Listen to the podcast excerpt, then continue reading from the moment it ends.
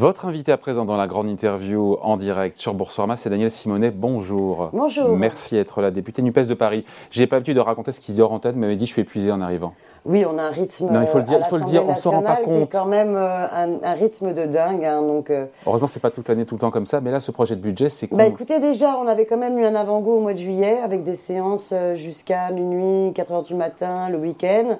Et là, On le arrive à budget, ça rester- a été très intense Non, mais également. On arrive à rester zen, pardon. On sait bien que le... c'est pas le sujet du jour, mais le fait de dormir, d'avoir des nuits de sommeil qui soient suffisantes, 7 heures, 8 heures, pour garder, encore une fois, euh, rester serein, concentré, euh, c'est difficile, non C'est de- difficile, je pense que c'est surtout un rythme extrêmement difficile, surtout pour les députés en département, qui du Ah coup, ouais. euh, pendant euh, une semaine, euh, 10 jours, 11 jours, vont être euh, coupés des leurs, de leur famille, de leurs enfants. En plus. Donc euh, voilà, c'est pas évident. Mais euh, le sujet euh, en vaut la peine. Oui. Et je suis encore plus en colère quand euh, les débats sont arrêtés euh, du fait d'un 49-3, Hmm. qui pour moi est vraiment le, le- le droit de veto du roi, quoi, où il décrète que ben, maintenant on arrête les débats parce que les débats vont pas dans le sens euh, Ouais. de la minorité présidentielle. Ouais, parce que ce qui est sûr, c'est que quand on écoute, évidemment, il y a deux sons de cloche, et c'est vrai, quand on n'est pas à l'Assemblée, on voit ça de l'extérieur, on a un gouvernement qui nous dit euh, 55 heures de débat budgétaire, etc., on a tout tenté, euh, euh, c'est eux, euh, c'est l'opposition, ils sont dans le blocage. Vu de l'extérieur, c'est, c'est- les deux se rejettent la faute, à la fois gouvernement Ben- opposition qui dit non, on a tenté la conciliation, les oppositions disent non, passage en force, déni de démocratie. Vu de l'extérieur, quelle image ça produit avant de chercher les responsabilités? Est-ce qu'il n'y a pas des torts partagés honnêtement? En fait, ce qu'il faut essayer de comprendre, hein, ce qu'il faut comprendre, c'est que on est en train de débattre d'un budget pour la France. Bon, là, on était sur la partie recettes. Alors ça, c'est une particularité. On fait d'abord la partie recettes, ensuite la partie dépenses. Moi, personnellement, je pense qu'on devrait d'abord savoir quels sont les besoins sociaux et les urgences écologiques à satisfaire. quelles ensuite, recettes on met en face. On va chercher les recettes qui, satisfont, euh, qui peuvent satisfaire ces besoins. Bon, Euh, néanmoins, on est sur la partie Non, non, recettes. ça- Je vous donne un exemple. C'est- non, juste, Mm. c'est pas la partie recette en d'abord, c'est le choix du gouvernement ou c'est tout le temps comme Non, ça c'est- c'est déjà dans le cœur du dispositif Voilà, euh, constitutionnel qu'il faudrait, euh, euh, qu'il faudrait modifier. Euh, on a eu par exemple un débat sur la question des super dividendes. Oui. Et dans ce débat-là, vous avez euh, un amendement qui était proposé Modem. par le groupe Modem. Oui. Et un débat a eu lieu, que ce soit à la commission des finances, que ce soit euh, dans l'hémicycle. Modem et qui qui n'est pas dans l'opposition, qui est dans la majorité euh, minoritaire macroniste. Bon. Ouais. Et vous avez eu une majorité dans l'hémicycle, c'est-à-dire une majorité de députés, et tout groupe confondu, puisqu'il y a eu y compris des macronistes qui y ont voté pour et d'autres qui Une se vingtaine, sont abstenus, et qui a fait que cet amendement est passé pour taxer les super dividendes. À 35% qui le était 30%. certes assez, assez mesuré hein, dans son Vous l'avez voté Moi, je l'ai voté, bien sûr, je l'ai voté. Et euh, le gouvernement décide non seulement de faire le 49-3, mais décide de retirer cet amendement de ce qu'il va garder dans son projet de loi de finances. Donc moi, ce que je pense, c'est que quand le gouvernement dit euh, finalement c'est à cause des oppositions, ils avaient trop d'amendements, ils ne voulaient pas le débat, non. Je pense que le gouvernement euh, voyait bien qu'il était minoritaire et voyait bien que à ce rythme-là, pas mal d'amendements allaient passer qui ne correspondaient pas à leur objectif politique et que eux-mêmes allaient finalement être dans une situation où ils allaient être en désaccord avec leur propre budget. C'est une erreur politique pour vous que de ne pas reprendre dans ce texte passé par 49.3 cet amendement pour lequel il y avait consensus des oppositions, enfin en tout cas suffisante pour faire passer l'amendement. Tout à fait, il y en a d'autres. Euh, mais ce que je veux dire, c'est qu'on est vraiment dans un système assez antidémocratique hein, de nos institutions de la Ve République, qui fait qu'en fait, euh, le président de la République, puisqu'il n'arrête pas de redire qu'ils sont la majorité présidentielle, le président de la République peut faire usage un peu du veto du roi. Et finalement dire à sa première ministre, bah, tu utilises le, 40 le 49.3, qui est certes constitutionnel, mais néanmoins totalement antidémocratique, et tu peux mettre un terme au débat. D'autres premiers ministres de gauche l'ont fait avant. Complètement. Et d'ailleurs, nous dénoncions de la même manière. hein. Euh, je veux dire, sous François Hollande, quand le 49.3 a Ouais. été utilisé, euh, notamment sous le gouvernement Valls, et après, bon, on, on- on- on regardait sur la loi travail, on était dans la rue, et nous étions opposés à cet usage du 49.3. Parce que c'est vraiment un abus de pouvoir d'une minorité présidentielle qui sent Donc bien pour dans vous, le l'hémicycle blocage les vient du des gouvernement. En aucun cas, vous dites pour nous, on a fait ce qu'il fallait. À la NUPES, on a été constructif. En fait, le jeu de la démocratie, c'est quoi? C'est respecter, euh, respecter un vote majoritaire. Si dans l'hémicycle, vous avez des votes majoritaires sur des amendements, il faut les respecter. Notamment sur les super dividendes. Voilà. Si vous avez des votes majoritaires contre ce budget, à la fin, ça veut dire que vous n'avez pas réussi à convaincre une majorité, donc vous devez revoir votre copie, revoir votre budget. Mais regardez, là aujourd'hui, ce matin, euh, je suis arrivée euh, en retard parce qu'il y avait aussi des enjeux dans l'hémicycle. On débat du projet de loi de finances de la sécurité sociale. Beaucoup de nos, amendements sont en, train d'être débattus aussi en commission, sont rejetés. Bon, on, on débat de ce projet de loi de finances de la sécurité sociale, mais on sait d'ores et déjà que le gouvernement va avoir recours au 49.3. Donc c'est un Mais foutage de gueule complet. Daniel Simonet, depuis le début, on sait parfaitement que tout ça va se finir en 49.3. Même celui qui ne suit pas le dossier a bien compris que ça se finira Et comme ça. Et on continuera de le dénoncer. C'est pour ça que nous Donc nous chacun dans son rôle, il y a une espèce de jeu de rôle. Non, nous, qui, vous savez, qui, grandit pas. Nous, ce que l'on souhaite, c'est qu'on puisse enfin passer à une sixième République pour que le Parlement soit bien plus respecté.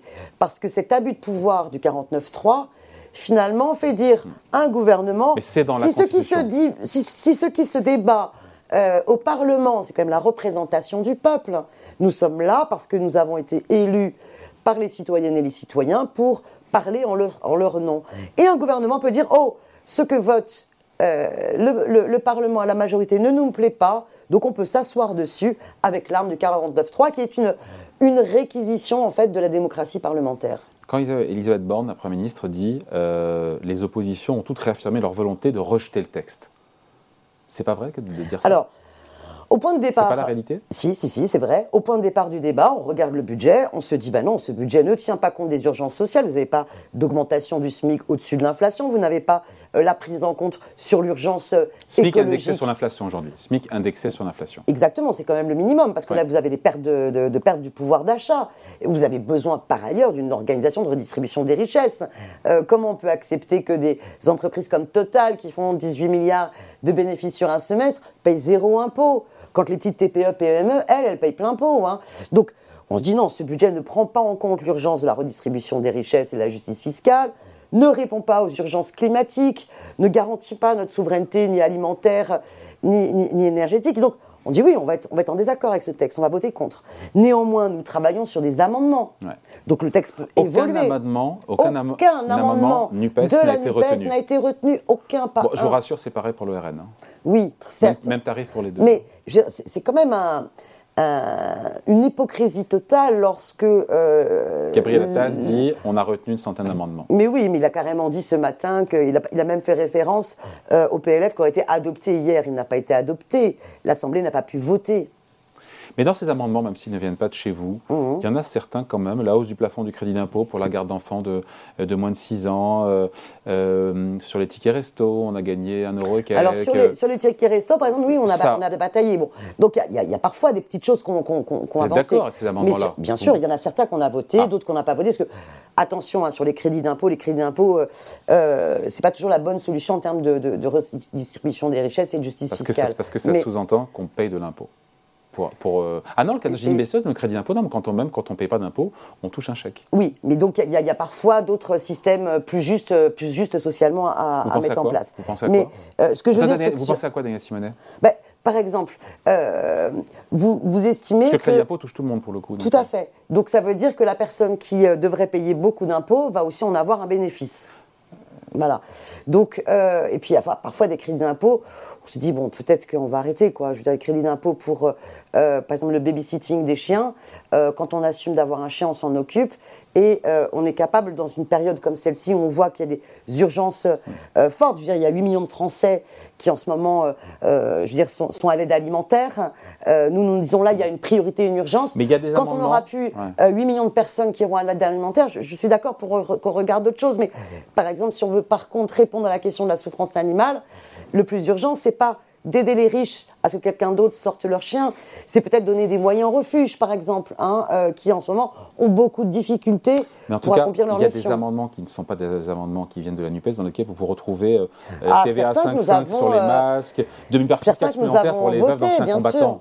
Bien sûr, bien sûr, bien sûr. Mais pourquoi, Il a pas de sectarisme, je veux dire, Ah non, tout à fait. Nous, ça nous est arrivé de voter des amendements qui n'étaient pas défendus par nous, parce qu'on estimait qu'ils allaient dans le bon sens. C'est ce que nous avons fait, par exemple, sur l'amendement euh, euh, du modem, ou c'est ce que nous avons fait aussi sur la question de l'exit tax, par exemple. Et, et là, ils ne sont pas retenus. Ils ne sont pas retenus. Et donc, on a au final un budget qui épargne quand même la taxation des super profits, qui épargne euh, le rétablissement de l'ISF, donc qui aide les riches, qui aide les entreprises du CAC 40 euh, dans sa partie recettes. Et on sent bien que dans sa partie dépenses, il n'y a aucune volonté du gouvernement de répondre ni aux besoins d'urgence sociale. Franchement, la mm. situation est très dure pour les Françaises et les Françaises en ce moment dans leur grande majorité, ni à l'urgence hmm. écologique. Après, j'avais cette discussion avec hein. Aurélie Trouvé euh, de la hmm. NUPES aussi la semaine dernière, euh, qui m'a dit que c'est un budget d'austérité. Et c'est vrai que quand on voit 5% de déficit public, on a du mal à se dire que c'est un budget d'austérité quand on a 5%. Alors, je vais vous expliquer pourquoi. Je vais vous prendre le prisme, par exemple, des collectivités. En ce moment, les collectivités locales euh, sont dans des situations extrêmement dures parce qu'elles, elles payent plein pot l'inflation. Elles ne sont pas, par exemple, dans le bouclier tarifaire. Hein. Donc vous avez une explosion des dépenses de fluide, euh, mais vous avez aussi une explosion euh, des dépenses pour les cantines, hein, puisque l'impact de, l'inflation sur les produits alimentaires, elles ont eu plus de dépenses sociales du fait de l'augmentation du point, du point d'indice, même si on aurait aimé que le point d'indice augmente de manière plus importante, des petites augmentations sur les aides sociales, même si on aurait aimé qu'elles augmentent de manière plus importante. Et l'État, dans ses dotations, n'a pas compensé ces, hautes, ces hausses. Donc les collectivités doivent faire au moins autant avec beaucoup moins finalement à l'arrivée.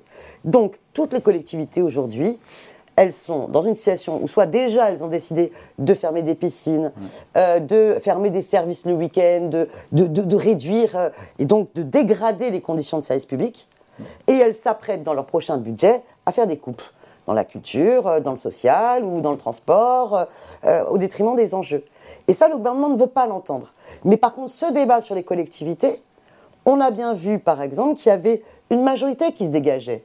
Parce que, par exemple, même si on est France Insoumise à, intervenir sur ce sujet-là, on voit bien, par exemple, que dans les, dans les rangs de LR, ils comprennent bien que pour tous les maires de France, c'est un problème et que les maires de France ont, interpellé. Et du coup, sur la loi de programmation des finances publiques, qui elle n'a pas pu faire l'objet d'un 49.3, mais qui était euh, présentée en amont du PLF, mais qui n'est pas encore euh, votée dans sa phase finale, mais beaucoup d'articles ont été retirés contre l'avis du gouvernement, donc de la, contre l'avis de la minorité présidentielle, parce que la majorité du Parlement était opposée à l'organisation de l'austérité.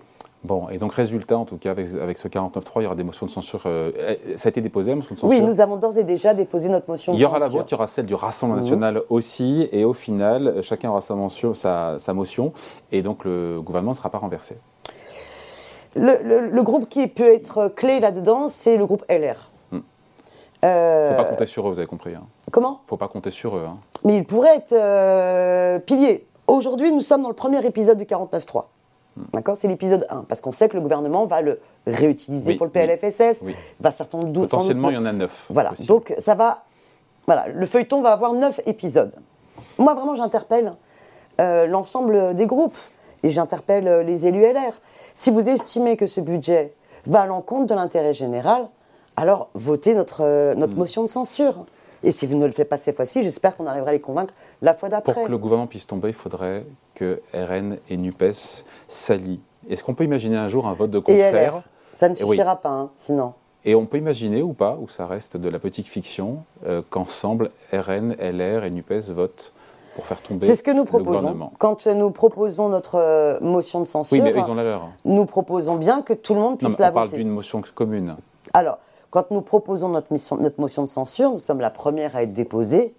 Tous les groupes peuvent la voter. Mm, mm. C'est comme ça que ça fonctionne. Hein. Et nous sommes euh, un groupe d'opposition. Euh, la NUPES, nous sommes la première force d'opposition. Hein. Donc euh, les autres peuvent prendre leurs responsabilités et voter cette, cette motion de censure. Mm. On n'en est pas là aujourd'hui. On n'en est pas là dans cet épisode Mais On n'est qu'au début. On est qu'au début, exactement. On est qu'au début. Juste un petit mot parce que euh, Laurent Berger, que vous connaissez, mhm. euh, secrétaire général de la CFDT, dit il n'y a plus de justification à faire grève chez Total Énergie. Euh, c'est pas Patrick Pouyanné qui le dit, mais c'est lui. Le boulot a été fait chez Total, a-t-il ajouté, en parlant de ces euh, négociations qui amènent à 5% de hausse mhm. du salaire et des primes entre 3 000 et 6 000 euros. C'est Laurent Berger. C'est Laurent Berger, ah. et moi je dis sur ce sujet-là, euh, euh, c'est aux salariés, aux grévistes de décider. C'est eux qui décident en Assemblée Générale s'ils se mettent en grève. C'est eux qui décident aussi en Assemblée générale s'ils sont satisfaits de ce qu'ils ont arraché. Vous savez, faire grève, c'est très difficile parce que ça veut dire que vous perdez de votre salaire. Hein. C'est n'est pas une décision qu'on prend comme ça à la légère, c'est une, direction, une décision qui, qui, doit être collectivement euh, sous-pesée. Moi, ce que je dis, c'est que merci d'abord aux grévistes des raffineries. Parce qu'ils ont, euh, par leur grève, redonné aussi de la dignité, de la dignité à tous les salariés de ce pays qui n'en peuvent plus et qui se disent mais nous, on paye plein pot l'inflation parce que quand on fait notre caddie, c'est de plus en plus euh, difficile à la caisse, parce qu'à la pompe, c'est difficile, parce que payer les charges du loyer, c'est difficile. Donc c'est un, combat, c'est un combat pour l'ensemble des salariés, même si au quotidien, c'est une, galère depuis, une galère depuis un mois. bien sûr, mais, mais moi, franchement, euh, même les taxis, les chauffeurs de taxi qui sont complètement euh, dépendants hein, de, de, devoir galérer pendant trois heures à trouver une station essence pour, pour prendre de, l'essence, qui est vraiment leur outil de travail. Quoi. Mm. Même eux, je les entends, ils disent, bon, on en a marre, hein, ça c'est mm bol mais franchement, respect, parce qu'on comprend, et à la limite, ils aimeraient avoir le même euh, courage et la même euh, force que eux. Parce qu'on a quand même chez Total un patron qui, lui, n'a pas eu besoin de faire grève hein, pour s'augmenter de 50% de son salaire. il faut avoir l'année d'avant, l'année de Covid, il a baissé son salaire de 36%. Oh, pauvre chou. Non, non, non, c'est pas le mmh. sujet, mais en fait, il est revenu à la mmh. normale. En fait, son salaire est resté je défends personne, ce sont des chiffres. Quand on regarde le truc, c'est qu'il avait 6 millions de salaire, il a baissé 36%, il est revenu l'année après, ça allait mieux à 6 millions. 6 millions, et après il y a un sujet sur les 6 millions. mais dire qu'il a pris 52%, il, faut, il a coupé le sien l'année du Covid. Euh, il faut je vous dire, je, vous après, il y a un débat sur les 6 millions d'euros. Non, mais je vous inverse le sujet. Je vous inverse le sujet. Je veux dire, on a dit euh, aux gens de la SNCF, aux travailleurs de la SNCF, que euh, franchement, ils pouvaient s'estimer contents, ils venaient d'avoir une augmentation. Bah oui, mais ça faisait 6 ans qu'ils avaient zéro augmentation zéro augmentation. Là, sur la question de Total, on est quand même sur une entreprise qui, euh, quand même, a dégagé euh, euh, des profits énormes. Hein. Mmh, mmh, je, rappelle ce chiffre 18, milliards d'euros. 18 milliards sur un semestre, qui distribue énormément de dividendes à ses actionnaires. Je, rappelle que les actionnaires ne contribuent pas à produire de la richesse. Hein. Et les salariés derrière qui doivent se taire et les contribuables qui doivent se taire. Ils sont bien lotis au final chez Total Énergie, les salariés. Ce qu'ils ont obtenu. Ils sont. Euh, je suis pas sûr que tous les salariés en France vont avoir ça. Alors, les salariés de, comment dire de Total, il faut savoir quand même que c'est des conditions de travail extrêmement dures. Je suis pas du mm. tout euh, sûr que beaucoup de salariés accepteraient de travailler euh, et faire les 3-8 hein, mm. et de se retrouver. l'ensemble des salariés de Total. Et, oui, mais l'ensemble des salariés de Total, vous avez ceux qui, qui, qui, supportent une pénibilité terrible et qui, par ailleurs, ont dans, dans, leurs conditions de travail, des problèmes de santé au travail très fortes avec tout ce qu'ils inhalent, avec euh, une espérance de vie à l'arrivée qui est de 7 années de moins euh, que l'ensemble des travailleurs. Hein. Donc c'est vraiment, euh, comparons ce qui est comparable. Et j'alerte tout le monde, faites attention quand on vous donne des moyennes. Parce que les moyennes des salaires dans une entreprise, si elles tiennent compte dedans de très grandes disparités et des très hauts salaires, il est intéressant aussi de s'intéresser aux salaires médians qui font dire que la moitié des salariés dans cette entreprise sont en dessous ou au-dessus de ce salaire. Et alors, quelle différence entre le médian et le moyen chez Total Ah, je crois que le médian est beaucoup plus bas que, que, le, euh, que le, médian, quoi, évidemment. évidemment. Le Mais je n'ai pas le, le médian est plus bas que le moyen, vous voulez dire oui, tout à fait. Voilà, ça. Le médian est plus bas que le moyen. Voilà. C'est-à-dire que vous avez un certain nombre de gros salaires qui rehaussent la moyenne. On fait des maths avec Daniel Simonet, on peut même faire des maths. Et pourtant, j'étais pas forcément. Euh, Comme quoi, rien n'est écrit. Hein. Euh, voilà, rien n'est écrit. Euh, une grande fan des mathématiques, mais. Merci de passer nous voir. Daniel Simonet, donc, député NUPES de Paris, invité de la grande interview en direct sur Boursorama. Merci beaucoup.